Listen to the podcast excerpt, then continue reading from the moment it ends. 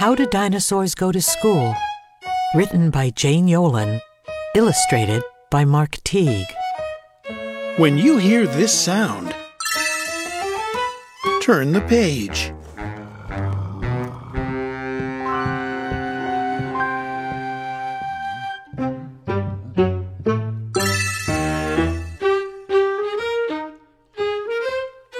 How does a dinosaur go to school? Does he walk?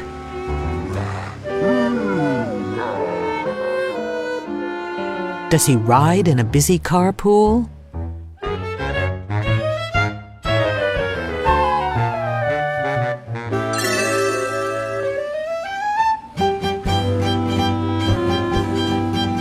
Does he drag his long tail?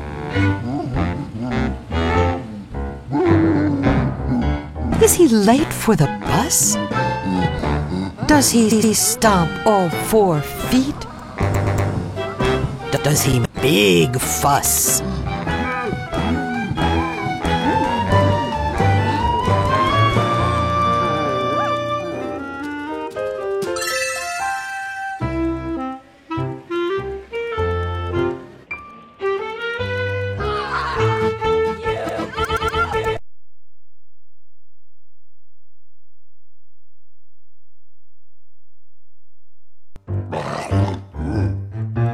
Does he make a quick grab for a classmate's packed lunch?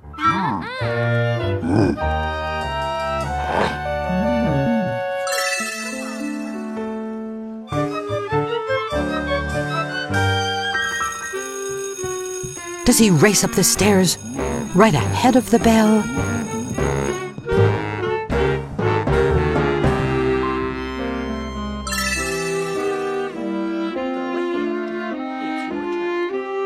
Does he interrupt class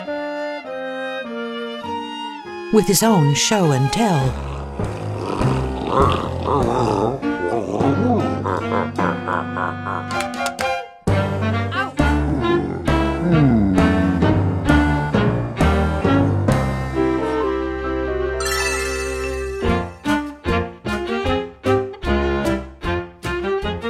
Does a dinosaur yell?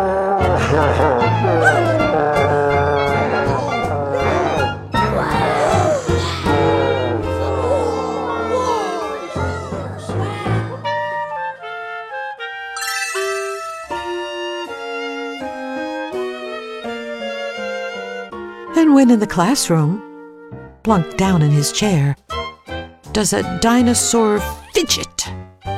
His tail in the air?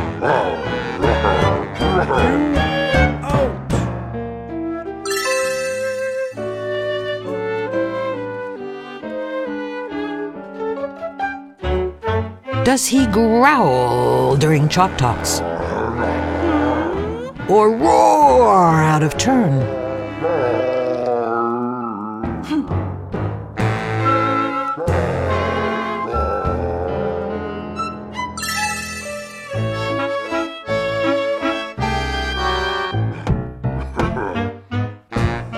Does he make it too hard for the others to learn?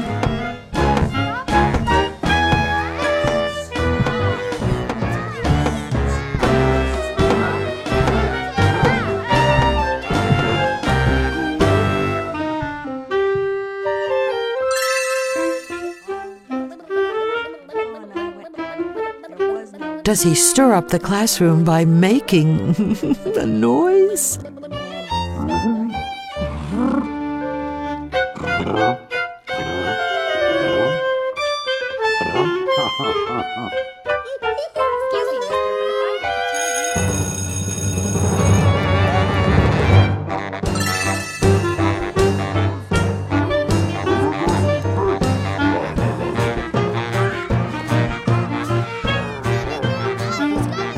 Does he tease all the girls?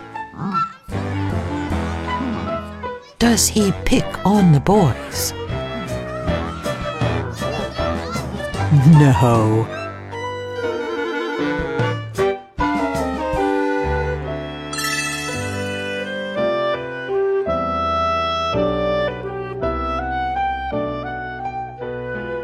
A The dinosaur carefully raises his hand. He helps out his classmates with projects they've planned.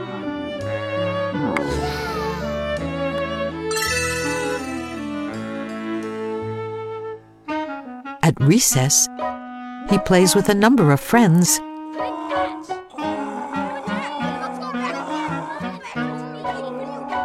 and growls at the bullies. Till bullying ends.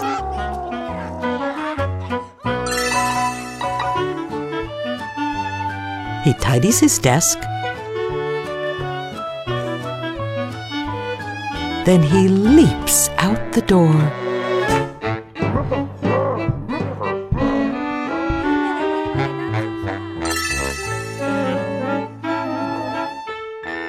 Good work. Good work, little dinosaur.